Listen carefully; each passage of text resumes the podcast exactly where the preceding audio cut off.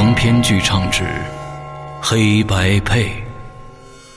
二零一五年七月十五日，鬼影人间官方淘宝店及苹果 APP 全球首发。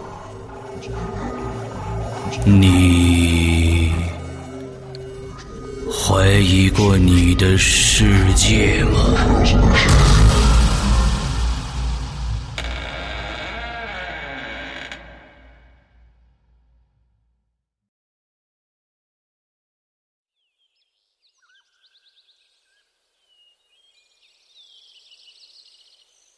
清晨，当你从噩梦中惊醒，看着眼前的世界，庆幸自己还活在这个世界上，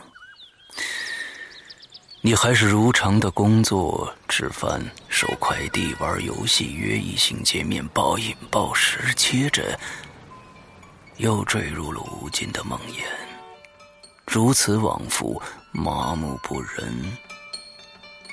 可你却不会发现，生活是假的，噩梦才是真的。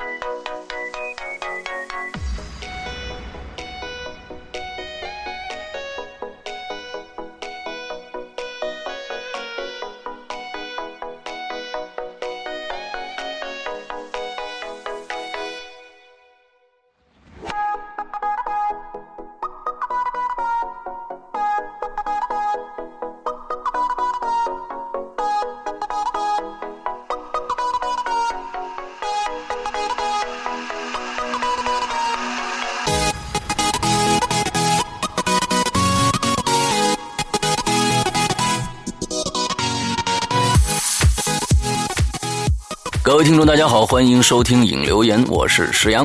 各位听众，大家好，我是龙鳞。哎，今天我们是第二次合作啊，那旁边呢有一个女生的陪伴。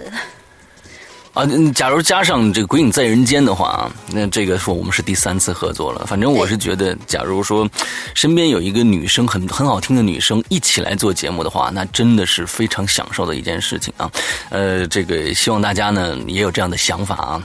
呃，先来说几件事儿啊，最近的事儿太多。先来说几件事儿，这个《鬼语者》呢，大家都知道了，我们八月一号，呃，已经截止投稿了。那就目前来说呢，有。八十六位的朋友给我们，呃，参赛啊！我觉得其实这人数已经够多了。我开始没想到有这么多人。嗯，对。之后呢，我们会在八月八号之前，首先呢，我们会在我们的所有的平台上面，把所有的作品都展示给大家。那其实从上个星期。六开始，大家已经听得听到了。我们在六点钟开始更新这样的一档节目，叫这个呃“鬼语者”的这样的一个呃主播大赛的一个呃节目展播。那我们会呃持续七天的时间，每天呢都给大家呃放送其中的十多个这样的参赛者的作品，让大家也去听一下。另外，大家也可以去我们的 BBS 啊，我们的 BBS 三 W 呃点 BBS 点鬼影 Club 点 com 这样去上面也有一个相关的一个栏目，里边呢我把所有的节目都上传上去了啊，在上面就可以听。之后呢，还可以在底下评分，有一个评分的机制啊。呃，另外呢，到了八月八号以后，我们就会公布八月八号当天，我们就会公布出十位进入复赛的呃这个参赛者的名单。之后这十位参赛者的名字呢，我我们我们会去跟你们通过邮件去联系，请大家注意一下，通过邮件去跟大家联系之后呢，可能会收集一下你们的这个 QQ 号，我们在 QQ 里面建一个群。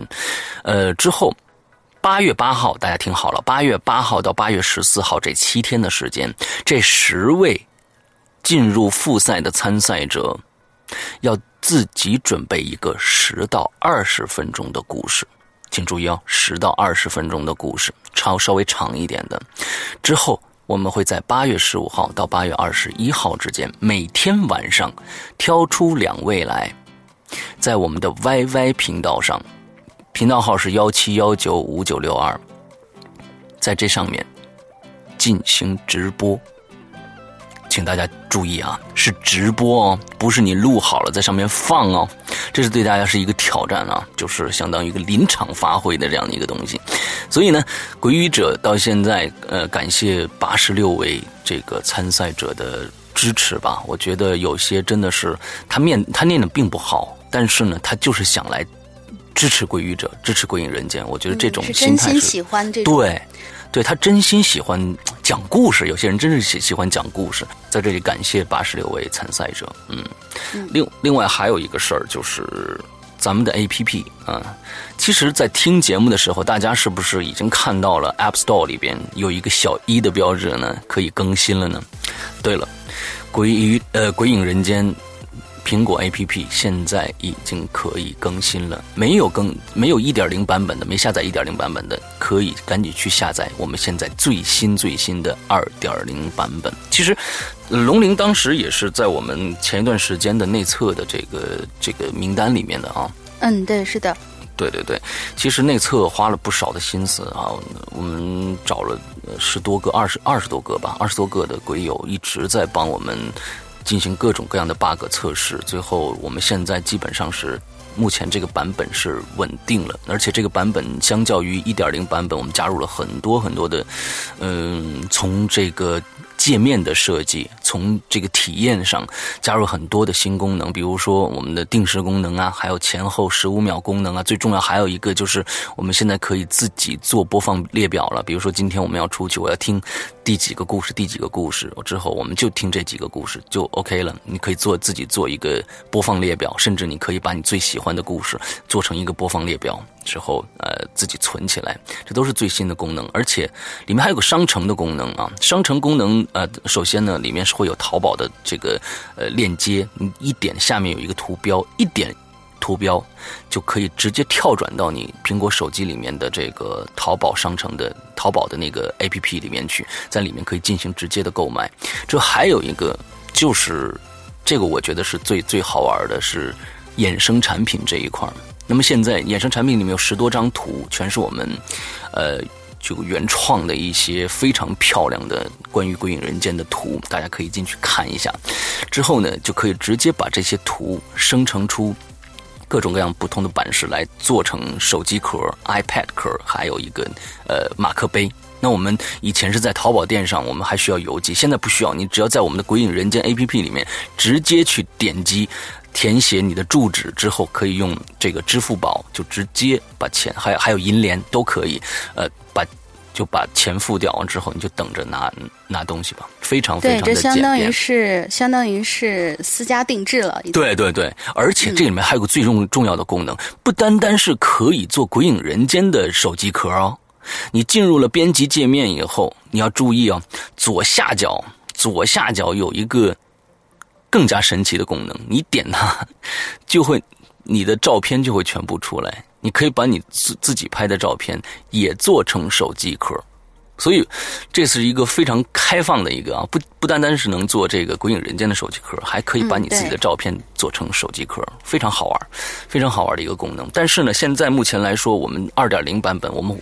呃，过不久会更新一个二点一版本，大家注意，二点一版本会会加入更多的功能，比如说会员制的功能啊，会员制的功能在二点零的版本里面，会员制现在还没有，呃，所以等大家等一下，在二点一版本的时候，呃，衍生产品这一块的速度会更快一些，现在稍微有点慢，大家呃耐心等一下，点击那个图可能会要等十秒钟左右才能进入到下一个编辑界面。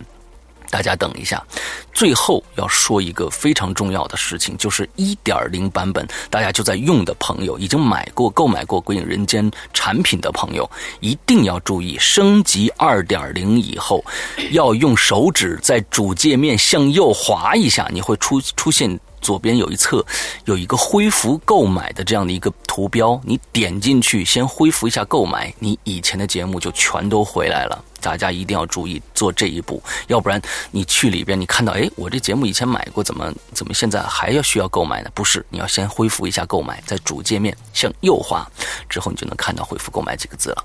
OK，这就是我们现在 APP 的一个状况，赶紧去下载吧，因为新的界面我觉得。比以前漂亮太多了。嗯，我我拿着那个 Plus 看这个这个界面，我觉得就非常的爽，又大又又又舒服。嗯，OK，呃，最后一个，其实我想请龙鳞来介绍一下。嗯，就是我们现在 BBS 的一些很好玩的东西。嗯，来。BBS 里边啊，我们最近就是 我为什么我为什么让你介绍？因为你实在是太猛了，你还拿西瓜刀，你这这，你你你你说说，你说说，嗯，呃，我我也是摸索着玩，因为以前就是下东西什么的都是自己去找资源，然后不混论坛的。现在到了这个论坛里边，肯定就是呃比较有一种新鲜感吧。然后再加上它的这个黑道生涯的这个功能。就是每天可以抢别人的，像像我们现在已经把这个，呃，所有的东西，嗯，就是把它的那个名称优化成了，比如说我们现在不是抢经验，而是抢鬼币，鬼影人间的鬼币，嗯，然后我们每天就是可以，呃，去抢鬼币，然后冒着那种被关进监狱的风险。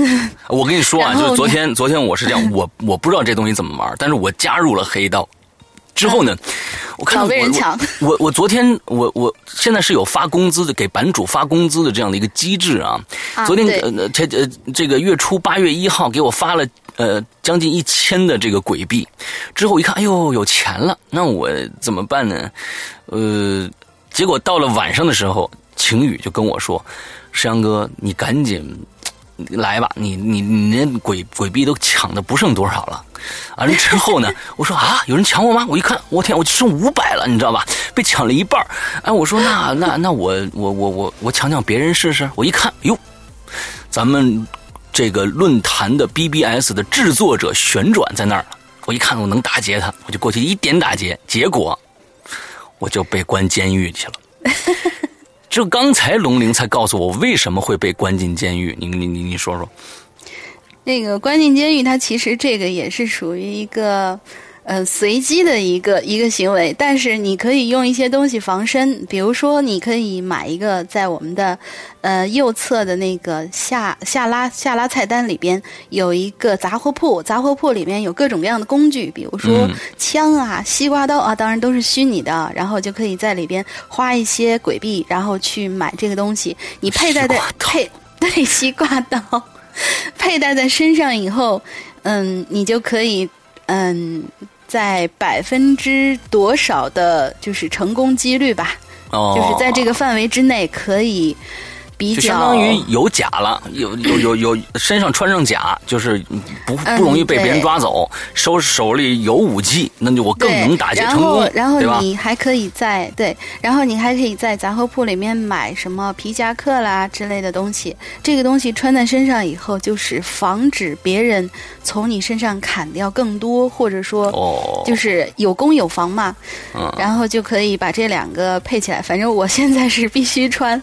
然后，然后就去打劫人家，结果那天旋转就在群里面，嗯，也不是在群里面，他就给我私信，他说，他说，上来就叫了一句：“老大，老大你太猛了，黑道老大。” 所以呢，我觉得我们的 BBS 现在做的就跟游戏一样，所以大家呢赶紧去去去去加入一下。不过现在目前来说，我们的呃玩这些游戏可能只能在网页版上去玩啊。现在我们的这个论坛的 APP 现在还没有这个功能，我们还在完善。所以呢，先大家先去网页上玩一下这个游戏。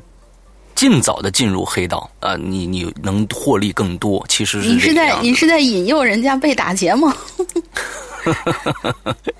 之后呢？就是有更多，就是有更多打劫别人和自己打劫的机会。对对对对对对对。其实现在我们的 A P P 现在目前来说，呃，就是这个论坛的 A P P 啊，现在我们有两个 A P P，一个是苹果 A P P，我们的节目 A P P，还有一个就是我们论坛的 A P P。这两个呢，其实呃。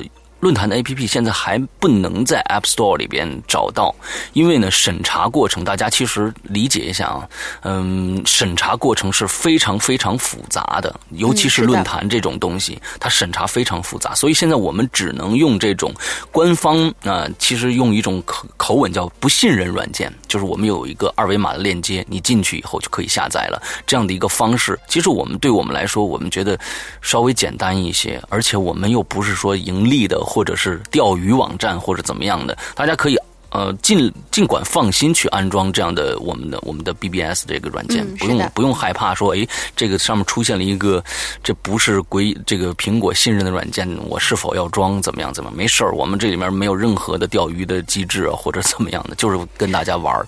所以呢，其实昨天其实昨天还看到有一位鬼友他给我们截图说是。它这个软件，它扫了以后，别人可能就是下载成功以后会出现一个是否信任当前，呃，什么什么的软件。但是它的那个手机不知道有什么功能，好像是苹果手机，它上面直接显示了一个由于该软件不被信任，然后怎么怎么样即将关闭。它底下只有一个关闭的按键，就是嗯，大家下载的时候就是也有可能出现这种问题。那有可能是手机是不是有有什么选项限制掉了？我不知道是不是有限制，或者说呃，这位鬼友是不是升级了呃 iOS 八点四的版本？他我也升级八点四了，没事儿啊。啊，对，但是 我不是昨天我还找石阳哥，我说石阳哥，我我的派出问题了，我所有派上面所有的需要的应用程序里边需要用语音，或者说需要用那个图片的。功能全都不能用了，嗯，然后没有办法解决，对，但是我的那个那个 iPod 里面就没事儿，嗯嗯嗯嗯。所以它这八点四可能还不够全面吧？我觉得这这这真的是现在其实苹果开始出现各种各样的小问题了。嗯，我在上次我不是说过吗？某某品牌的手表被我发现了一个重大 bug 嘛。嗯，OK，就是这种 bug 也会出现啊。嗯嗯，是啊。对。好吧，那我们今天进入正题吧。嗯，来读一下留言。我们这一期期的留言呢，主题呢其实是龙玲想出来的。龙玲说。我们来来，能不能来讨论一下电影的情节发生在你的生活中会是怎么样的这样的一个话题？我觉得哎挺好。我们所以呢就在这个 BBS 做了第一次引留言的话题的直播啊。所以呢大家嗯再注意一点，就是说我们以后的引留言全部都在我们的 BBS 了。呃，这个贴吧里面是不会再上任何关于引留言的这留言的这样的对是的东西了。所以呢大家都要转去 BBS 啊。嗯嗯。OK，那我们来开始吧。好嘞，第一个还是你呗，对吧？Lady first。好嘞。嗯，第一位鬼友叫做八方明。各位好，现在是凌晨两点多，我还在写。刚刚用笔记本写引留言的时候，就在快结束的时候，可能是按了浏览器的返回之类的按键，全文都找不回来了。所以以后就一定养成了一种事先在 Word 码字的习惯啊！我也是。嗯，我是二零一二年的老听众了，很喜欢周德东老师的作品以及鬼影的整体风格。我曾经有一段时间经历过的怪事儿比较多，做噩梦也比较频繁，一度想把它们记录下来，日后作为写作或者是画漫画的素材。无奈琐事缠身，如今来到论坛，就是想给自己一个理由，把从小到大的怪事儿写出来。大概在零五年的时候吧，身边的同好们都看了《鬼来电》，我就很喜欢里边的铃声，又下载了完整的无损版的《鬼来电》铃声，存在了手机里边。那时候我和同学都住大学职工宿舍，晚上经常一起去散步。下载铃声的这一天，我们晚上出去散步的时候，我就把铃声放给他听。大概是晚上十点钟，按道理说两旁的路灯应该都是开着的，可是我们不知道，听铃声的过程当中路灯灭了，还是那天根本就没有开。就在铃声快结束的时候，一辆白色的老式面包车打着大灯，径直就朝我们冲过来。同学一把把我拽过来。我当时吓呆了，因为一辆面包车朝我们开过来，我不可能一点动静都感觉不到啊！而且车灯不是突然打开的，它是从远处开过来的时候，我就应该能够感受到那个光亮的。再仔细想想看，零五年在北京，这种九几年经常见的面包车，在五环以内已经不常出现了，突然在大学校园内出现。这不显得突兀吗？这个故事结束，但是仅仅是为以下引出来一系列更可怖的事情做铺垫。在我的小学发生的一件事情，让我至今想不清楚是怎么回事儿。电影中的作死党。是不是会经常乱拨号码，或者给自己拨个号码什么的？比如说，呃，日本剧集《鸡皮疙瘩》系列中的古村美月。我小学的时候是学校普及电话卡和公用电话亭，有的同学会拿公用电话拨打什么幺幺零啊、幺二零啊、幺幺九这类急救呼叫号码，因为是可以不用插卡的。但是大多没等到接通就挂掉了。记得有一次我感冒了，妈妈带我去打吊瓶。挂号的时候，妈妈就让我在一个有电话、同时又没什么人的地方待着。我看着那个电话，周围四下无人，就突然想尝试拨打那些电话。于是我就用医院的电话拨打了幺二零，也就是急救电话。嗯，还是作死的孩子。嗯 嗯，电话通了，我没出声儿，但是对方并没有传来话务员的声音，而是一种嘈杂的风声，就像在洞穴里边的那种声音一样。紧接着就是一声如同将死之人，或者说像僵尸一样的嘶吼声。哎，不对不对，石阳哥，我我觉得不是这样。哦，就是我觉得 我还配错了是吧？我哦，我还配错是吧？就是你可以，你可以再想。这样这样对不对？我我觉得是，我觉得就是那种。OK，好好好。对对对，就是这种声音。好吧。然后然后我吓得就赶紧挂上，也根本准备半天了，我就一直想喊这么一声。哎呦妈！你可以，你可以在在底下那个有一个电梯的那个，你可以喊。哦。那个要求，那个要求韩红的音量哦。啊。来来来。好了，我们继续。嗯。我赶紧挂上电话，也根本不可能再去问对方是谁。后来我妈带我去看门诊，我当时脸儿都已经吓白了，心跳加速，血压升高。你想啊，一个小孩子血压都吓高了，足以证明那个声音有多真实、多可怕。但是我从来都没有跟别人提起来过，直到长大以后才敢于坦白。啊，这就写完了，写完已经三点了，那么就到这里吧，大家晚安。嗯，哎，很对不起大家，刚才那个模仿是非常失败的一个模仿。嗯，不是，我觉得可能每个人的那个理解不太一样，有的就是觉得那边啊一声会很吓人，有的就是那种呃的那种那种声音。我昨天还在想，我说他的这个呃啊呃，因为他打字写的是呃啊呃啊，我说这个应该是怎么样呢？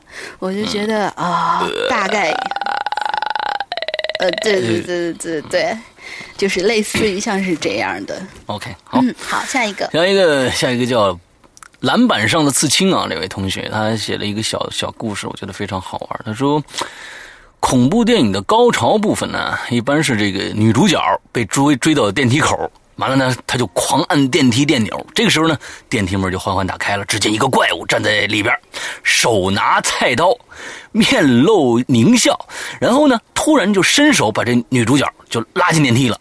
紧紧紧接着呢，就是 A 型啊、AB 型啊、O 型啊和 不常见的血型啊什么的乱喷啊。呃，我曾经呢就经历过一件事儿，非常像电影情节，就差点就被这个警察叔叔就带走了。记得那年呐，我们这儿啊是连续发生了多起用锤子杀人的强奸案。这个作案者呢，专门是用这个尖头锤子在楼道里和桥下黑暗的地方突然出现，砸人头，完了抢钱。这事儿其实呃，我我知道，嗯，前一段时间，呃，其实我在零六年的时候，我母亲就碰到了这样的一件事情。哇！天哪！呃，幸好人没事儿。当时是在这个快过年了，你大家都知道，快过年了，尤其像海南岛这样的一个地方，都是外来人口，嗯，很多的盲流。他们他他他要回家过年啊，他所以要抢钱啊。之后呢，那天晚上，其实我妈现在头部还有这样的一个一个非常非常大的一个伤痕，而且，嗯，对她以后的这个生活，其实有时候也造成了一定的影响。呃。那天晚上，他呢是和另外一个同事吃完晚饭一起溜达着回家，忽然从后面就冲出来了两个人，从后面把他们勒那个勒住脖子，之后，当时他是没有挣扎的，他是没有挣扎的，但是对，其实这个时候不挣扎反而是一个聪明的办法。他是没有挣扎，但后面这个人依然拿了一个尖拿拿一个大木棒子对着头，吭就砸下去了。之后把包抢走了，两个人就晕在地上了。之后是被送去的医院。所以，嗯，其实挺挺这些人非常非常的，但是抓起来就就是毙了的过了。这这种人真的是不管你死活的，完全不管你死活，拿大棒就往上就招呼。嗯，接着讲这个故事啊。嗯，其实这个故事是一个挺搞笑的故事的。嗯。嗯，当然看见单身呢，就是这这些坏蛋呢，看见单身呢，就上去往头上就是一锤，然后拎包就跑。嗯，跟我妈那一样，被大家叫为叫为这个抱奔儿，抱奔儿的啊，这个抱奔儿就抱是豹子的豹啊，就那个那个抱木头那个抱啊，抱奔儿。对，呃，尖头锤在我们这儿叫抱奔儿啊。还 OK，你们这儿有一个这个应该是这抱奔儿好像应该是东东北话，好像应该是东北话。报奔儿啊！一段时间，老百姓都是人心惶惶啊，并且传的是神乎其神。当时警察和小脚侦缉队呢，晚上全部在大街巡逻。有一天晚上，我老爹呢的车呀坏在我们家楼下了，因为没工具，我呢就给我打电话说让我送一些工具下来。我当时啊就拿着改锥、钳子和一把锤子就出门了。电梯呢正好。到我们家那层，正在缓缓的关门，我就拎着那锤子就快步跑过去了。从门缝里噌的一下，我就钻进去了。这个时候啊，电梯里就站着一个年轻的女孩子，就看着我一步穿进去了，手里还拿把锤子，当时就喊出人这这个他人生的最高音。我跟那俩人一起来，这个行，有有两个人是确实立体声，对立体声的，呃，最高音啊的一声，然后扔下东西，飞一般的冲出电梯了。紧接着，伴随着电梯门的关闭，我听到一声嘹亮的尖叫声：“救命啊！”嗯，这个喜感非常的强。那个时，那声音呢，绝对达到了韩红的标准了。嗯，后来呢，我。到楼下准备跟我爸修车的时候，不一会儿就有五六个这个警察跑过来了，就问：“哎，刚刚你们谁在电梯谁拿锤子要砸人呢？”说着就要抓我。幸好当时我和我老爸一起的叔叔和当地的警察非常熟，经过他的解释呢，算是给我解围了。嗯，又把刚才的那这帮警察这个这个报警的人呢也找来解释了一下，这才放了我。我印象最深的就是那女孩子的一声嘹亮的尖叫声，救这个这个救命啊！嗯，主持人你们可以想象吧，对于她来说，我就是电影中恐怖情节的再现呐，真的是一直觉得很抱歉。嗯，这故事挺好玩的。我觉得，嗯，因为上次引留言做完以后，我们专门有一位鬼友开了个帖子，然后里面就写着。我们两个互相配音这个事情实在是太出戏了，好端端的恐怖故事，硬生生让我们念成了相声。其实，对大家，大家以前也知道，我和伊里的时候也是这样的一个配合方式啊。这这种方式终于回来了，而且换成那个女生，你们不想知想想听听这里面会出现什么样的新的化学反应嘛？对吧？所以呢，大家接着来听嘛啊，搞笑的在后面。我觉得下面这个故事啊，我们留在最后。阿磊的阿磊阿这个故事留在最后，因为这个尺度实在是太大了。有吗？这个尺度，我觉得这个尺度实在是太大。就是我们这个，我我我觉得好像我的尺度跟别人的尺度这个事情不能同日而语。是这样子的，我们的这个故事里边啊，很少有写成这个样子尺度的，就是。这么血腥的，所以这个我们放在最后压轴。对对对，倒也是。而且而且，你要注意的就是，这个故事是这位鬼友真的是亲身经历的。嗯，其实是挺挺挺难得的一件事情。嗯，所以我们放在后面压轴好了。好，接下来来。啊，腐乳拌豆腐同学。哎，这个这个同学呢是这个，我们会在下下周我们会能听到他的《鬼影在人间》，他在加拿大。嗯，接着来哦，太好了，好，林娘和石阳哥好，我又来留言了。等等，为什么是娘？林娘，你知道吗？林娘 现在已经开始有外号出现了。还好我一直是石阳哥，你知道吧？还好没人敢叫我别的。呃，这是林娘现在已经出现了。嗯，因为我我一听一看这个林娘，我就想起我看卷福里边他们都管她叫默娘。我说，哦，等等，我我我没有那么好吧？嗯，只能接着了。来吧。嗯，恐怖片嘛，说实话，我不是很敢看。我胆子很小，而且还很怂。记忆中呢，第一部主动看的恐怖片就是《午夜凶铃》。我把我自己吓得宁可蹲在漆黑的厕所里，也不敢去看电影。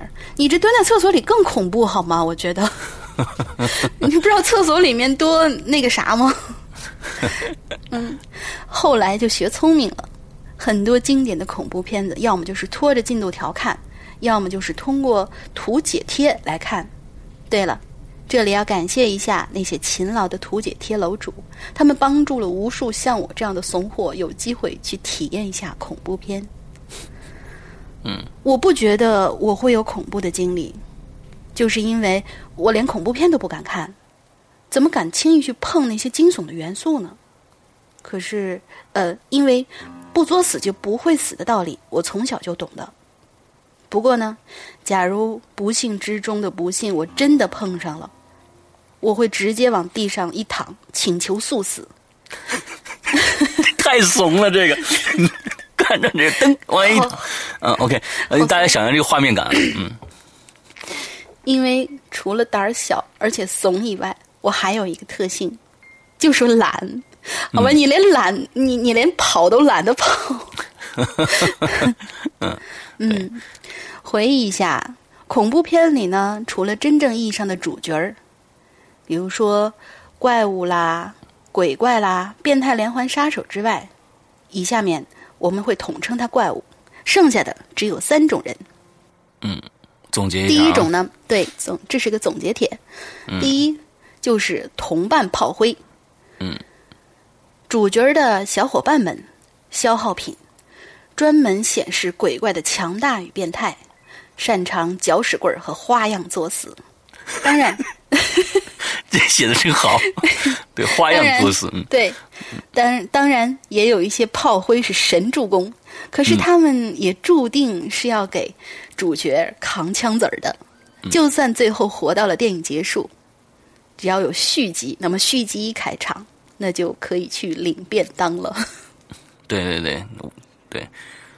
第二个惊声尖叫就是这个样子。对对对，好，好像很多那个欧美的那个恐怖片，他们基本有续集的话，都会是这个样子。嗯。第二种就是剧情过渡式的炮灰，他们不是主角的同伴，属于剧情的 NPC，就是呃一种设定角色，是玩家不可控制的。这个词是从游戏里面来的。游戏里面来的，嗯。负责给主角有提供有关怪物的信息，这类炮灰不是精神有问题，就是身怀特技，觉得自己能弄死电影里的那些怪物。再要不，就是他这个，他这个非常牛逼，他写的是非常好玩的，就是他不是写了一个“弄死”的“弄”字啊，他写了个拼音是“弄”。对对对，其实其实这个“弄”字儿它是有有他那个字儿的，因为我在之前在听那个郭德纲相声的时候，底下是有字幕的那种，然后那那个字儿是好像是上面一个任何的“任”，底下一个心。哦。他们一般就是写“弄死你”的时候，就是会写那个字儿。哦。嗯，嗯，然后再要不然呢，就是苦大仇深、深藏秘密或者饲养怪物的人。嗯，这个就是《致命弯道》里面的那种，是吗？对。嗯，这种炮灰一旦完成了剧情使命，都会被怪物速度秒杀或者寿终正寝。假如第一部没死，这类角色不是为了给续集留伏笔，就是精神彻底失常。而为续集留伏笔。最后，嗯，最后一类呢，那就必须是主角啦。主角挂掉的挂掉的程度是仅次于电影中的怪物的。他们不管怎样作死，就能活到电影都能活到电影结束之前。嗯，这就是主角光环。甚至生命力顽强的还能撑到续集。可是呢，百分之九十活到续集也难逃死亡的阴影。啊，就是好，但是有一个这样，异形是一个非常啊，他他后面有写，他后面有写哦，OK，就是无论沦为沦为剧情过度，不不是就是在续集里面不是沦为剧情过度炮灰，就是同伴炮灰，很有可能和自己残留的同伴一起去结算，同时去结算工资。当时呃，当然啦，也有例外，比如说异形里边的女女主角儿。西格尼韦弗儿扮演的 Ripley，那个上校是上校吧？对，是上校。嗯，也有一些主角在电影结束时取代了电影中的怪物。嗯，这个 Ripley 也是这个样子的，他最后变成了那个怪物的母亲，成为了续集的反派，这样生命里兴许能长一些。可是说真的，谁没事想变个怪物玩玩呢？嗯。看看以上这些，在拍第五季了，第五季啊，真的啊，对，因为我我之前看了一下那个《异形》的，他们说说的是所谓《异形》的前传，叫叫什么来着？《普罗米修斯》是吗？啊，《普罗米修斯》对。我我有点没看明白，我还是比较。普罗米修斯是非常伟大的一部作品，是啊，好吧，我我我回头第一集的导演拍的。啊，我我回头会再去看一遍的。可能那个时候我当时找的那个画质不是特别清晰，所以我就 没有看明白，而且底下那字幕可能也有一些问题。因为当时很也很期待，我是异形的死粉儿，我是属于嗯会就是在学生就是苦逼学生党时代。没有什么钱，还要去攒钱买那个疫情手办的那种。哦，我这有，我这有仨。我我有两个，一个一个那个异形的经典造型，还有一个就是最后第四集的那个头成扇子形的那个母后的那个造型。我觉得那我觉得那母后非常漂亮。啊，非常好。你是就就有有有那个大的头雕是吗？我没有没没有头雕，它是一个全身的，跟那个异形的那个常规态是一样的。然后常规态的那个呃底下的那个托盘上面还有几个，就是它待放的那种叫叫什么什么包，就是对对对卵。然后那个卵里边它还配了几个小的那个八爪虫，就是能爬到脸上的那种虫子。然后我就挂在里边，我觉得特别好看。OK，我特别想买那挂牌来着，但是当时太贵了，那个挂牌。是啊，现在这手这手办都非常的贵。嗯，对对对。嗯，好，嗯，我们继续。就说，嗯，这么想想，我还真是消极呢。好孩子，千万不要学我。P.S. 我很喜欢林娘的声音，林娘要继续加油哦，谢谢。不要好奇我为啥这么叫你。我才不会告诉你是龙鳞姑娘的缩写呢！哼，龙鳞姑娘的缩写叫灵娘啊，这好像跟瞬间给你长了一辈儿一样啊。那为什么？那为什么那个莫莉亚提？好吧，莫莉亚提是专门是是单指她，因为她很娘。嗯，好，我们下一个啊。嗯，下一个。下一个我跳一下，既然上面是一个总结帖，我再来念另外一个总结帖吧。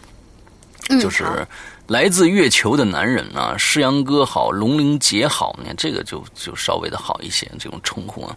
我是贴吧里来的那个呃，这个来自太空的男人，我觉得上一次他就总结了一个其他恐怖片的一个。这个资讯啊，对对对，他说这次他说我觉得恐怖片这个主题范围太大了，我比较爱看美国电影，所以呢，我来总结几款常见的美国恐怖片。嗯，第一个，血腥暴力型的啊。美国恐怖片呢，多以血腥暴力的场面来刺激观众。最出名的莫过于这个《电锯惊魂》系列。嗯，这是我的最爱。啊，除了第一部以外啊，几乎每一部都会让人头皮发麻。没有最惨，只有更惨啊！如果这些事发生在我身上呢，真是真心觉得被秒杀是一种幸福。嗯，是的。还有另外一部。电影是不错的，叫《夜魔》。嗯，对，出自《电锯惊魂》的编剧之手，一样是关于一个机械呃机关狂魔怎么把你折磨到死的故事。如果你觉得这，呃，觉得这电影和《电锯惊魂》没什么不一样的话，那你就错了。这个杀人魔杀人没理由，而且智高智商，并且身手不凡。最恐怖的是，他爱折磨人。所以，如果你遇到他，你只能祈祷他能给你个。痛快了，这是第一种血腥暴力。这种祈祷也 没什么用。那没什么用，他一定会他你越这么祈祷，他并没并没什么卵用。对对，没什么卵用。第二个呢是驱魔类型，最经典的当然是这个大法师啊，而且呢这部电影是所有驱魔电影的开端。最近比较精彩的几部电影，基本上都是温子仁导演的，比如说《招魂》呐和《潜伏》系列啊。这些恐怖片呢，很多都是卖错了一样。东西买买错了一样，买错了一样东西而招来的一些麻烦事儿啊，比如说异常便宜的房子，就是比如说《招魂》就是这么类型啊。长相怪异的玩具，那就安娜贝尔。安娜贝尔其实是《招魂》的前传。对，其实这个里边也可以把那个，但是他那个好像不是驱魔类型的，就是《死寂》。我特别喜欢这个片子。对，《死寂》里面那个娃娃也有一个经典娃娃。对对对对对，看起来呢很古老的盒子。啊，之类的东西，你这别买啊！或者呢，是做了一些不好的事情，引来了一些好兄弟。不过呢，到最后一定会有一个驱魔师帮助你，这个摆脱险境。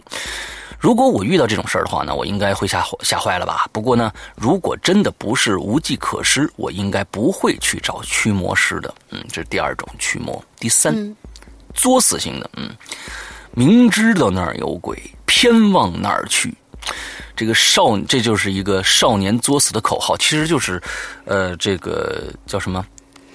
这个偏上虎山行，偏向虎山行的这样的一个好奇心嘛，而且就是嗯，好像比较比较多的那种类似的电影，都大多都是，比如说国产的恐怖片，或者说是小成本的那种外国恐怖片，都是这种一堆人一对儿一对儿一对儿的出去，然后一个一个接着死。对对对对，这种其实是很无脑的。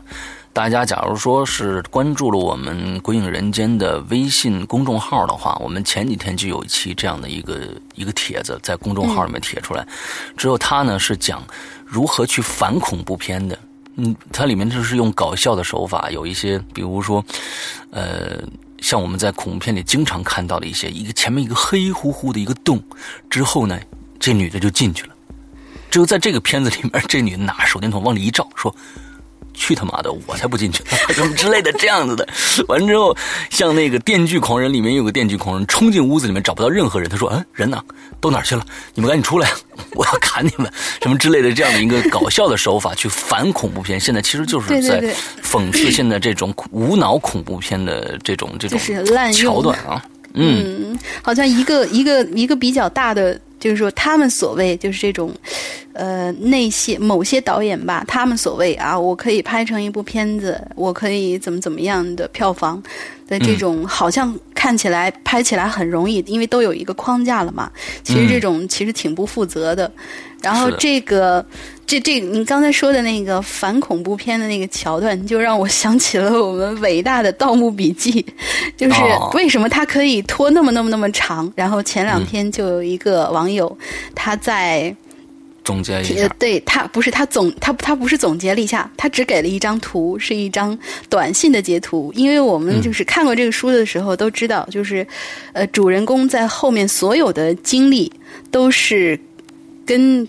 从一个三叔给他发的一个短信开始的，就是九点鸡眼黄沙，然后有龙脊背速来，然后这个小朋友他就底在底下批了一个，就是短信回复上面写着不去，然后 整个那个帖子的题目就是从此《盗墓笔记》就结束了。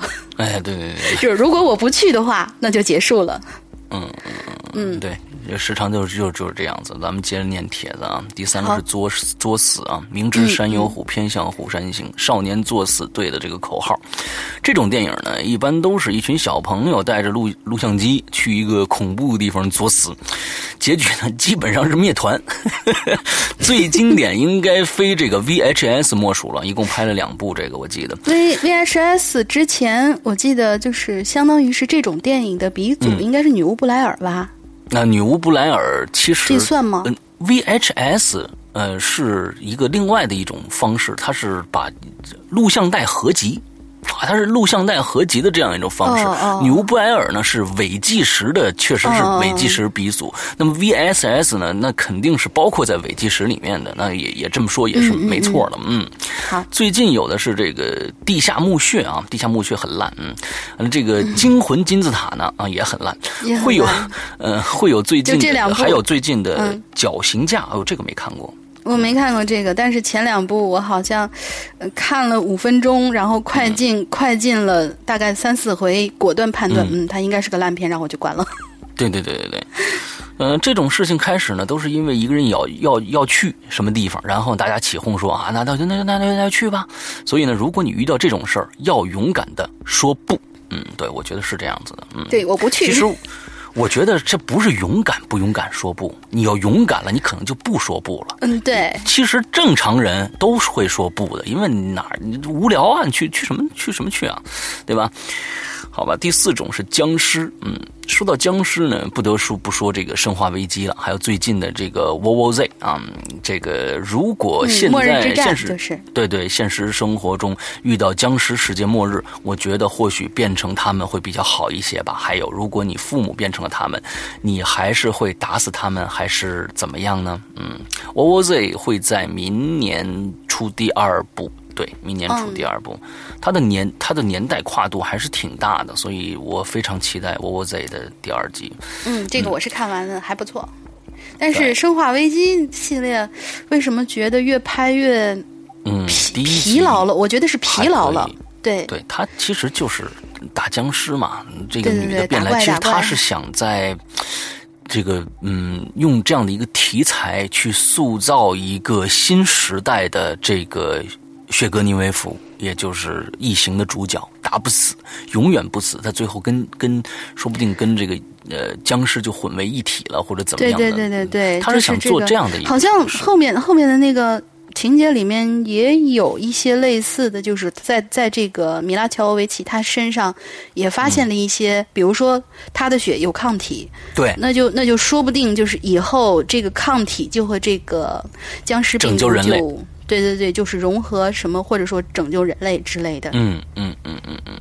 但是你要知道，就是《生化危机》这个系列，它之所以不成功，它没有异形成功，它就是因为异形所有的目前来说第四前四集全部的导演都是大牌到不行的导演。嗯。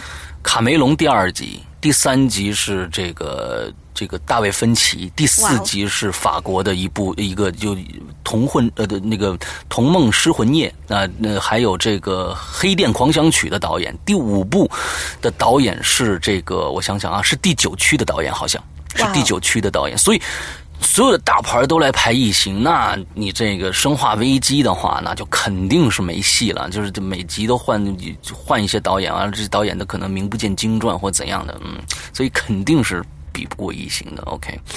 好，他接着来念啊！我总先总结这几种，别的以后再说。在这里推荐大家几部不错的恐怖片啊，《死神来了》。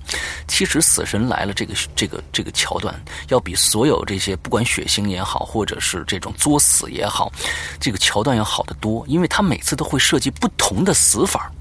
嗯，就是他是经过大脑去去想的，我挺喜欢《死神来了》的，因为《死神来了》，但是他们有些人说，如果说单看剧情的话，《死神来了》好像在第三部结束以后，就是从第四部开始就觉得有一些故意的想要怎么怎么样。嗯嗯嗯嗯嗯，第三部是一个非常经典的一部游乐园那一部嘛。对，如果大家想就是还没有看这这个系列电影的，想去看的话，推荐第一到第三。当然，如果第四、第五想看的话，也是可以的。嗯嗯嗯嗯嗯。OK，完接下来呢是这个幺四零八，这部也确实是我很喜欢的。嗯，幺幺四零八其实斯蒂芬金的这个原著啊，大家可以去关注一下这部电影。斯蒂芬金他。他他的那个书改编的所有的那个电影，大多都是很棒、非常经典的那一种。还有一部叫《迷雾》，《迷雾》也不错。嗯，对对对对对，《迷雾》非常好。嗯，原来呢，他说这幺四零八说原来恶魔可以这么邪恶啊！还有一部叫《林中小屋》，这《林中小屋》这片子呢，最开始你会觉得可能是这个血腥暴力加作死两种风格加在一起，但是呢，你要看到后面的话，你就会觉得这这部。电影是一个非常非常总结性的一部电影啊，那不说为什么，大家可以去看一下。OK，这就是来自月球的男人的整个的总结帖啊，非常的，我觉得总结的非常的好。以后也希望你多总结总结这样的东西。嗯，我觉得考据党和总结党们都是很可爱的一群人。对对对对对对对。而下一个听众的名字叫这个幸村主上 Suki 啊，之后呢，他讲的故事是这样子的。前几年呢，因为工作的原因去日本学习，在那儿呢，我住了一家日式的酒店，房间很小，五张榻榻米大小啊，但租金呢便宜，而且呢风景非常的好，附近就有一座红色的神庙，而我的这个房间窗门呢是正对着这座神庙的。晚上睡觉的时候呢，我总是开着窗户，因为这样我可以。侧着身儿，借着外边的月光，看着那座红色的神庙，是神又神秘又石阳哥呃神社这神神社啊，是是又神秘又有着这个凄美。嗯神社啊嗯。神庙可是说错了。几天下来呢，我身边啊没有遇到过什么诡异的事儿啊。如果硬要说的话呢，那就是我经常做梦，一个接一个的。梦里头啊，内容是我从小到大的事儿。刚开始呢，我觉得挺挺奇怪的，但后来觉得，啊，我可能想家了，所以就没在意。后来有一天呢，这日本的天气比较冷，于是那天晚上呢，我就关了窗。那晚上我一如既往的做着梦，但这次的梦啊，哎，不太一样了。我梦见我从没见过的景色了。也许呢，你们会觉得梦见。没见过的景色是非常正常的，可是我梦见的，是一片黑漆漆的、没有任何色彩、伸手不见五指的那么一个场景。在梦里，我很茫然，不停的环顾四周，突然我就隐约的听着。一丝很细很细的声音，我就竖起耳朵仔细听，那好像是在说“いないいないお願い”。你看，我们这还有日本翻译呢，你知道吗？他说的是“拜托，拜托，请”。后面应该是还有后面的话，但是他只听了这几个字儿啊。对。 这声音越来越大，越来越粗了起来，好像说话的人很急的样子。那个时候，我感到了恐怖，因为就像很多张嘴在我耳边不停的说：“いないいないお願い。”你 看多棒啊！那个就像这感觉像弹幕一样，你知道吗？好吧。嗯，还是要拜托拜托，请把我怎么样怎么样，后面是省略号。 我在梦中受不住了，我大喊一声往前跑去，但不管怎么跑，周围还是黑漆漆的一片。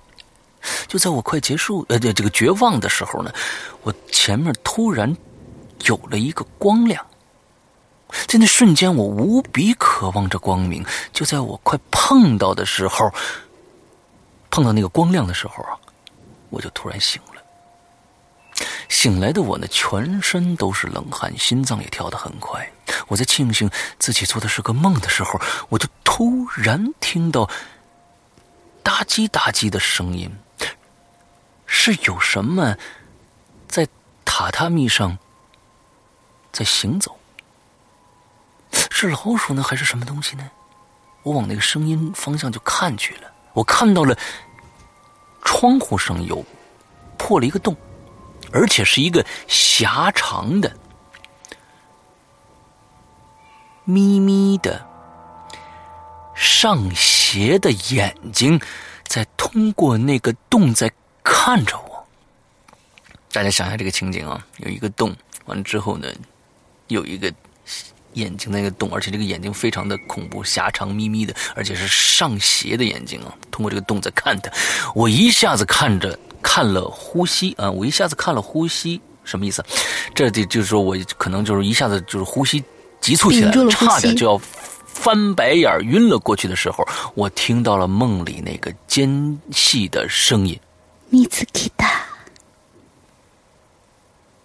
这这个其实是我没念好啊，这个情绪没有铺垫好。就是说，他他醒来以后，他还是他又听到了梦里那个声音，说了一句：“你再说一句这句话。”米兹基达，找到你了！我啊的一声，将被子扔向窗户，连滚带爬的拉开房间的门。这个时候，我又惊醒了。这居然是一个梦中梦。嗯嗯，梦中梦这种事儿，我从来没有遇到过。我觉得这个这个我有梦中梦的话，我有很多次。是吗？对，就是你先。有有，其那个有一段时间也不知道是睡眠不好，也不知道是怎么样，反正就是晚上做梦的时候，那种嗯，因为我有的时候如果我睡得很早的话，我中间会醒来一下，但不是起夜，就是中间会醒来一下。我十，比如说我十一点钟睡掉，睡睡睡着以后。就是那一段时间，至少持续了有一星期。然后我十点多睡着，然后三点钟醒来，然后三点一刻的时候准时睡过去。然后我每每一次做梦，我都好像都是蛮记记得还蛮，就是当时记得还蛮清楚的。然后每一次那个光怪陆离的那种，就像是你连续看了两场电影，而且每天晚上不重复，每天两场，每天两场，非常的爽。对，哪天你给我讲讲你这个梦里边都是做了什么？我早就忘了，好好长时间以前的事儿了。嗯，OK，咱们接着来讲故事啊。这时候我发现我做了一个梦中梦呢，我就望向窗户，窗户没破。我竖起耳朵细听，也没听见那哒叽哒叽的声音。但是我看着黑漆漆的房间，心有余悸呀，还是打开了灯，一夜无眠。我想了很多。以为呢，初来乍到，可能是触犯了什么东西了。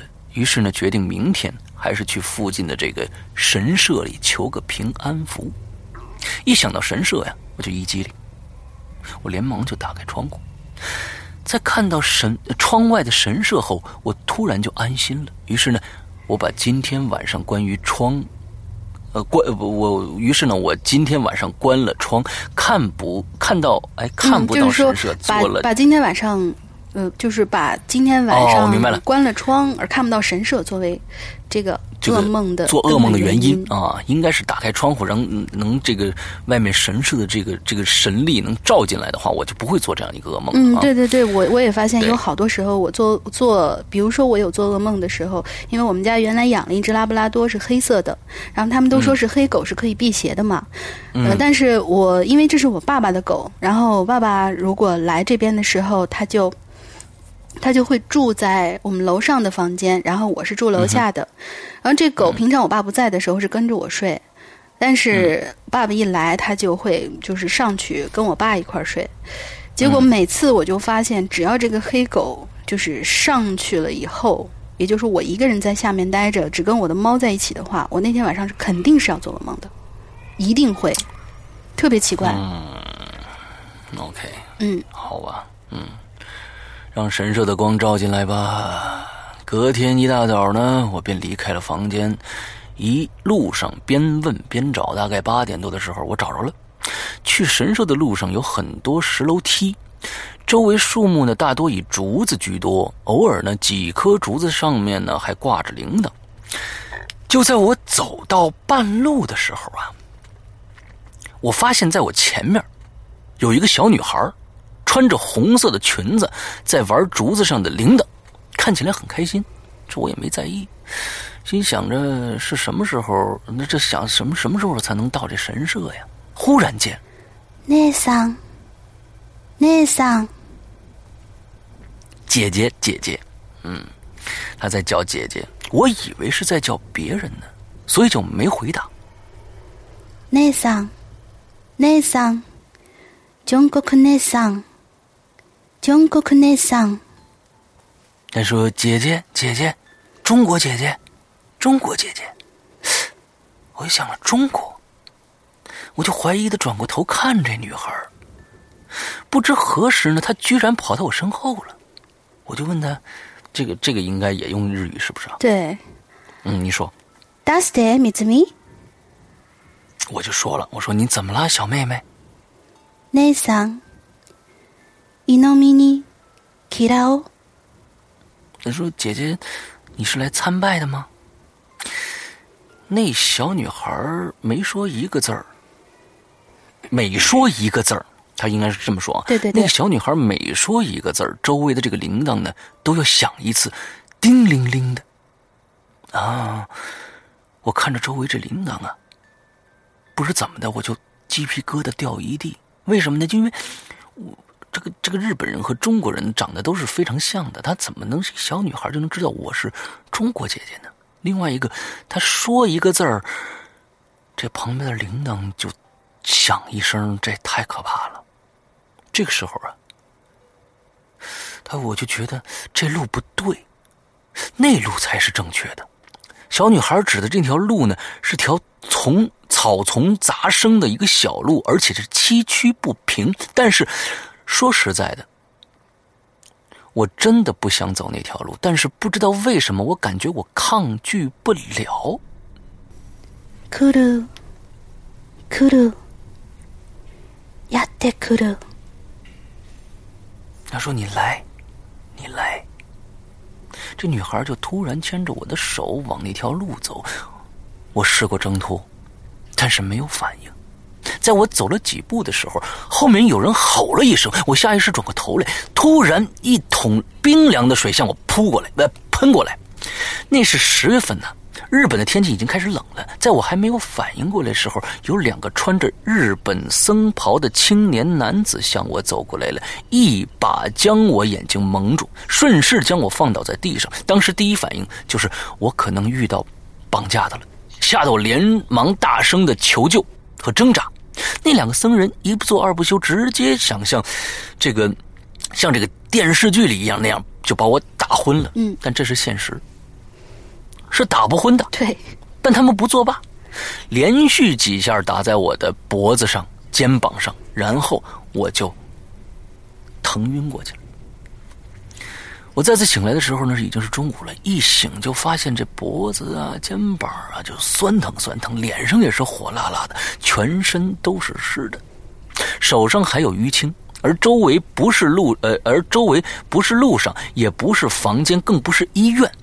而是在像是神社里的一个偏房里一样，而我前面围坐着一群人，其中就有早上的两位僧人。突然想想起了早上的一系列发生的事儿，于是我就指着这两个僧人，气得用家乡话骂了起来：“你你这个你是什么人呢？你个鳖孙儿！你这个鳖孙儿！”呃，周围人都很茫然。最后我用说了一句日语。肯萨斯米茨哈斯勒。嗯，啥子经济给啊 什么之类的。呃，今天我这个这个龙龙鳞的日语是非常非常好的啊！我要报警，他说。好，好，你先念完，你先念完。嗯嗯，他们听懂了，于是那些人就开始向我解释。其实啊，开始我是不信他们的，但后来呀，他们给我看了录影带，说说过去也有很多次这样的，所以呢，他们就想起了用录影带录下录下来以后给这个受害者看，怕这受害者不信。这录影带录下来是我晕过去以后发生的事儿。我晕过去以后呢，他们用红线将我每根手指都绕了几圈，其中。我突然像发疯一样大喊大叫，尽翻着各种白眼啊，嘴里还念着不知道是什么意思的话，然后还不停的用手拍打地面。那两个僧人，一个不停的扇我耳光，一个继续绑红线，同时还念念有词。之后的事儿我就不嗯就忍不不就念不下去了，可能各有各种各样的事情发生。嗯。在我问为什么我会这样的时候，有人解释说，日本的神社大部分是用来镇压邪物的异物的，而这些异物无时无刻的都在想破坏这个封印，或者希望有人能把它带走，就跟其实就跟孙悟空一样，有可能有一个一个封印，你也只把这这东西接了或者破坏掉，它就出来了。嗯，这 P.S. 因为是关于恐怖电影的，说起这个恐怖电影，想起大部分都是日本的。而且，呃，而日本的神社呢，则是最诡异的。以上故事是真事儿，我曾在日本做噩梦，被牵引，也被虐待过。没问我，呃，没问我，应该是别问我，没问我，别问我为什么记得这么，就是应该是别问我为什么记得这么清楚。哦，别问我为什么记得这么清楚。你可以试试在外乡被虐待以后，你还能忘记吗？嗯，OK，我觉得这个也不能说是。虐待吧，应该算是驱邪吧，驱邪的一种吧。要是你真的对对对对跟那小女孩走的话，所以他这个虐待是打了引号的嘛？因为那个过程是很痛苦的。对对对对，呃，说说你为什么日语这么好？呃，我我我我我日语小白，我只是之后那我只是学起口语来稍微快一点，然后知道要念这个稿子，我觉得嗯，这个地方如果用日语来的话，会比较有一些气氛吧。当然，这个气氛有可能后来被我们变得搞笑了。对对。然后我们经常把一个恐怖故事变得搞笑。对，然后我我昨天晚上就找了我的那个闺蜜，然后说是她是学过一段时间日语，然后她才说是呃好多好多这个东西翻译过来和她那个当时说起来的时候可能有一些偏差，所以如果这里边我们的听众里边有日语非常精通的。而我刚才这个语境里面说的是不对的，大家还请谅解，都是节目效果。已经已经非常不容易了，专门去去找这个怎么说。嗯，在这里谢谢我的闺蜜。啊，OK，好，那接着接下来下一个故事。下一个故事就是是飞鸟华的这个是吗？对，对，嗯，下一个鬼影有鬼影飞鸟华。嗨，杨哥龙姐，我飞鸟华又回来了。电影情节乱入生活的那种事儿吧，在我这儿是经常发生的。我说一个大一时候的事儿吧。那段时间，我们宿舍保持着每天一部国外恐怖片的优良传统啊，跟我们宿舍一样。有一天，我们看了美版的《鬼来电》，感觉情节吧还说得过去，唯独那个诡异的手机铃声让我为之一振。我当时立刻就下下来，然后呢？就为了吓室友一下，我把第二天的手机闹钟设置成了那个铃声。结果第二天一整天，从早上开始，这个铃声就从来都没有间断过。早晨我的闹钟响了，就是那个声音；A 室友的手机来电话也是那个声音；B 室友的消息提示也是那个声音；C 室友的消息推送。还是那个声音。你们你们这寝室里边的想法可能都一样，都是我们要第二天把别人吓一跳。对对对。嗯。然后说：“天哪，我们既然不约而同的都下了那个铃声。更可怕的是，隔壁宿舍的一个哥们儿在晚上熄灯以后来我们屋串门，扯了一会儿闲之后，那哥们儿就回去了。就在他刚刚回过身儿，准备出门的时候，他的手机铃声响起来，还是那个铃声。然后第二天上课，我因为去晚了被老师记了迟到。A 室友的手机丢了，B 室友打篮球被人绊了一跤，戳伤了大拇指。C 室友的手机屏碎了，最悬的是我们隔壁那个哥们儿骑自行车的时候，车闸捏得太狠，人直接飞出去，俩胳膊都擦伤了。虽然说按照电影的发展，听到这个铃声基本就离死不远了。我们呢，虽说没死吧，但也不同程度的倒了霉。嗯，然后就直到现在。我还是在用着那个铃声，嘿嘿嘿。最后祝《鬼影人间》越来越嗨，期待《九命猫》。嗯，OK。其实这这这个故事跟最开始我们讲的那故事也挺像的，就是说那个也是用了鬼来电的铃声，也遇到了一些诡异的事情。而这个呢，他们都换成鬼来电的铃声以后，发现每个人反正都有一点小倒霉。嗯，这铃声看来还真是挺有意思的。嗯嗯嗯。OK，我们来。下面这位鬼友呢是青灯掌柜啊，那青灯掌柜也是一个嗯专业的作家啊，他有一本书就出了，叫叫叫青灯什么来着？青灯档案。嗯，对，青灯档案曾经呢还请龙陵来读过这个故事啊。那是是谁？是水对对对对，然后跟我们来讲讲看一看青灯掌柜的故事。那电影里面它最常出现的情节就是主角遇鬼的时候会被困在楼梯间，怎么也走不出去。现在呢，我来讲一件我自己的事儿吧。七八年前呢，我和妹妹一起去买 M P 三，买完之后呢，就去顶楼的十维天吃饭。那因为不是饭点儿，整个十维天呢只有我们两个食客。吃完饭。我们两个人打算乘电梯下楼，却不想电梯一直停在一楼，就是不上来。这个时候啊，我看到有一个人提着一个电脑主机往楼梯间走，于是我就提议了，我说：“这楼梯也不高，咱俩走下去吧。”哎，妹妹也同意了。于是我们两个人呢，便跟着那个人一起进了楼梯间。可是进去之后，我们发现啊，这楼梯间只有我们两个人。刚才那个拎着主机的人，他就不见了。这说是年纪小胆子大，这我们两个也没多想，就往楼下走。楼道里面呢是瓦数很小的声控灯，时不时呢就会灭掉，只剩下幽绿幽绿的这个安全出口的这个警示灯。转了很多圈之后啊，我和妹妹才发现不对了。因为我们走了这么长时间，竟然没有看到任何一扇可以通往其他楼层的门，我就问了：“我说咱咱这还还走吗？”这妹妹已经要吓哭了，说：“那咱就打个电话吧。”我拿出手机一看，意料之中的，没信号。时间过去五分钟了，试想一下，多高的楼层，走了五分钟的楼梯还没到底呀？我就有些发毛了。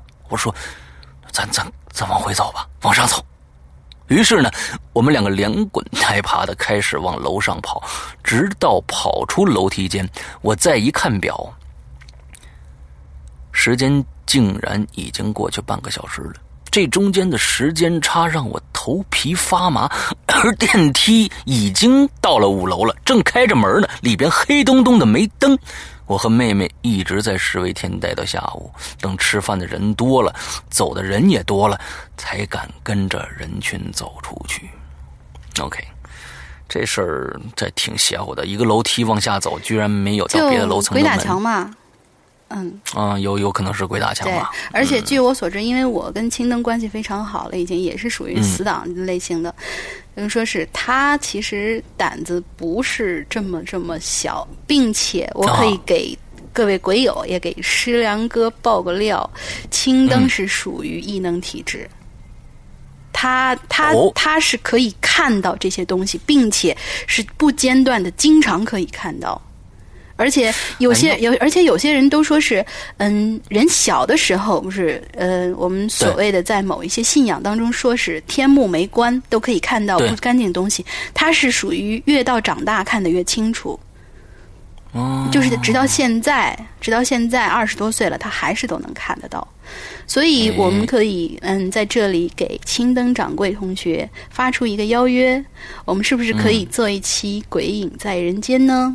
对，所以我觉得这样是非常好的一个建议。而且呢，这一期的《鬼影在人间》，既然你们俩是死党，主持人就是你去做这一期。嗯，你要不要？要不要不我要不我们三个人一起群口怎么样？群口的话，嗯，还没有尝试过，可以试试喽，看看试一试这个这个效果怎样？对，因为我以前好吧，大家期待一下吧。嗯，听过以前咱们有好多那个《鬼影在人间》的时候，都是比如说伊里哥带着一大堆剧组的成员坐在一起，我觉得那样聊着啊，蛮蛮热闹的。对，那但是它是一个现场的感觉，那个互动性可能更强一些。假如我们通过电话呀，或者是啊 QQ 什么之类的，对，我们可以那种互动尝试一下，我们可以尝试一下这个。好好好。而且就是上次我不是说我跟那个我我跟一个好基友一起去故宫去玩嘛？对，就是他嘛。对对对，我就是他，他来北京，我们这个。行话吧，叫面基，不知道。石阳哥应该能听懂，就是，嗯，我们一起去了故宫里头以后，他回来以后，他找我，他说是，你看，你看看你拍的照片里头有没有什么奇怪的东西？我说我没翻，因为我拍的都是一些比较太阳底下那种比较大的景儿。他说我有拍到一些东西，然后他就给我看。然后这个是那栅栏那个吗？对，这个这个栅栏的照片也放在了我们的论坛上面。然后他说是那个里边，你仔细看看有什么。然后我就放大，拖得很大很大，是很明显的一双人的眼睛。啊，就是嗯，大家可以现在就是我看到那个眼睛了。嗯，对对对，就是很明确的一双是人的眼睛，然后什么奇奇怪怪的。东西都没有，就是一双眼睛啊！他说是，嗯，这个有点意思。所以我我这种招灵体质和他的这种看见灵的体质，那就是 完美配合。就是你们俩生活在一起，就是一个一个招，一个看，反正那每天就这样。我们两个可以，我们两个可以组成一个捉鬼队。嗯，对对对对对，招来以后就打。对对对对，可以根据这个你们这个现在的这个状态，可以写一部小说，也挺好玩的。嗯，好。对，然后这个这个事情我们期待一下，然后就看最后一个。嗯，我们今天最后一个就是我们开始说那个非常非常血腥的那个哎，你你你，哎，该该谁了？应该该你，你先念第一段，我念第二段。这位鬼友呢叫阿磊啊，嗨，石阳，我是群里的磊大大二二二，上一期念到了我，非常高兴。这一期刚刚看到标题，我就想起了我原来在殡仪馆工作的时候。发生的事儿，来和大家分享分享。好，废话不多说，开始了。在殡仪馆工作，当然会看到很多很多血腥啊、吓人的场面，和电影里边一样。第一次是很血腥的事儿，发生在我刚刚工作不久的有一天。那一天送来了两个车祸死去的人，是兄妹俩。这家人非常可怜，一天就失去了两个亲人，所以我特别恨车祸，也特别怕车祸。他们是骑摩托车死的，那种东西我一直就认为是非常危险的。如果汽车汽车是铁包着皮，那那个东西就是皮包着铁。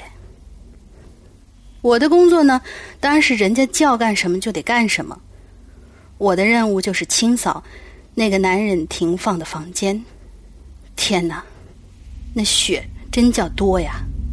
因为是刚刚撞死就送过来的，就看着这个血弄得满地都是，我真是不知道该怎么样才能把它弄干净。我找来了拖布，用力的拖着那些血，结果还是越弄越多，面积越来越大。不一会儿，几乎每个整个房间的每一处地板上。都是血，那种视觉和嗅觉的强烈震撼，绝对比任何一个电影来的要精彩。周围一个人也没有，就我一个。我一边拖着地，一边悄悄的看着那个男人。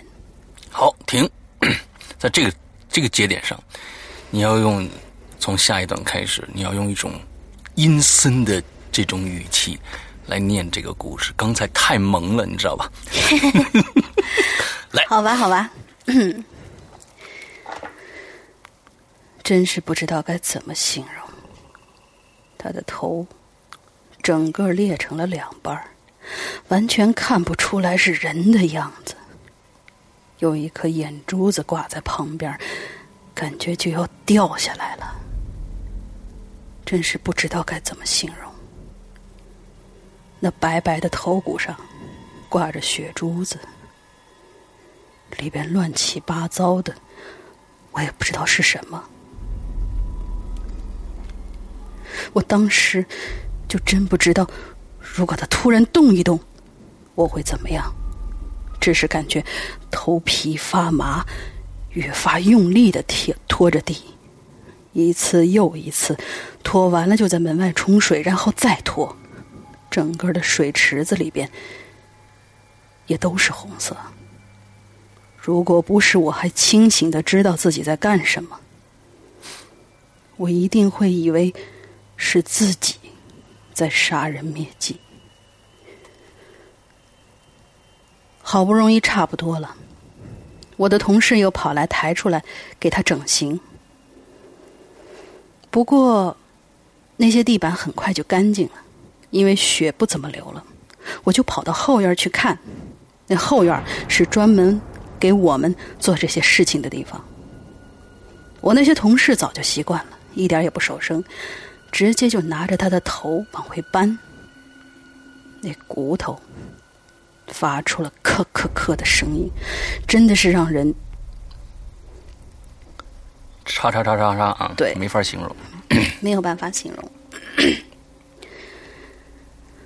好不容易紧紧之前之后，好不容易紧紧张张的把骨头弄回到大约原来的样子，同事们又把那个眼睛掰弄正了，然后就拿出专门的针线。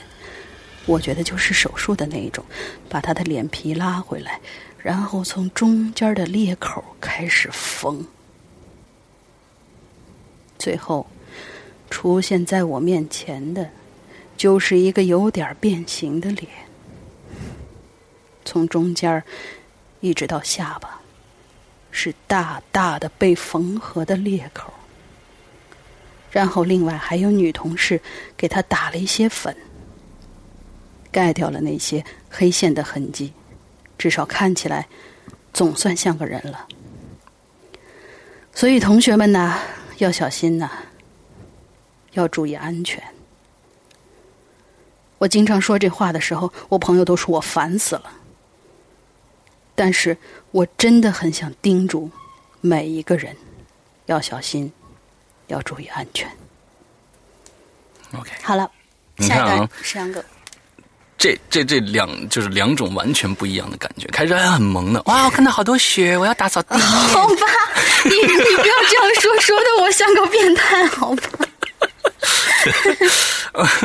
呃，所以所以对，就是你你有一些这个语感上的转换啊，对故事的这个提升是非常有用的。好，好，我们现在我接着下面来读。他第二个呢写的故事叫《杀人碎尸》。这太血腥了！我天，这这个真的是我我见过咱们血鬼友里面写过最血腥的啊！杀人碎尸。好，这个杀人碎尸啊，想必大家呢都常常听过，这恐怖电影里呢常用的东西。不过真正见过的人，我想应该不多了，也都是一些围绕这个工作的人。当然了，除非你是凶手，在看到尸体的真面目之前呢。我只看到了，呃，虽然不好，引用当时同事们说的话，就是来了一个冬瓜人，咱们吃的那个冬瓜啊，我很奇怪，什么是冬瓜人呢？从来没见过，于是呢，我就很找死的一阵风的冲过去看，结果啊。我刚开始还没看出来是人，仔细一看，其实只能说是个身体，因为没头、没脚、没手，什么都没有，就一个身体，确实很像冬瓜。周围有很多人，有法医，还有警察，然后就是我们工作人员，和我这种看热闹的小喽啰了。大家都在议论着，说这凶手真残忍呐，把人杀了还分尸了，也不知道他们是从哪儿找着这尸体的。过了一周，就传来消息了，说。死都的其他部分，死者的其他部分吧，应该是啊，死者的应该是啊，死者的其他部分都找着了。（括号啊）他说：“我不想说人家是东国人了。”又是一阵风，我就冲过去了。我就看到警察呢，正把这些肢体从一个很恶心的大麻袋里面拿出来。据说这个大麻袋啊是在河边发现的，里面装了很多的木屑混合着，肢体呢已经是泡的发肿了，并且呢。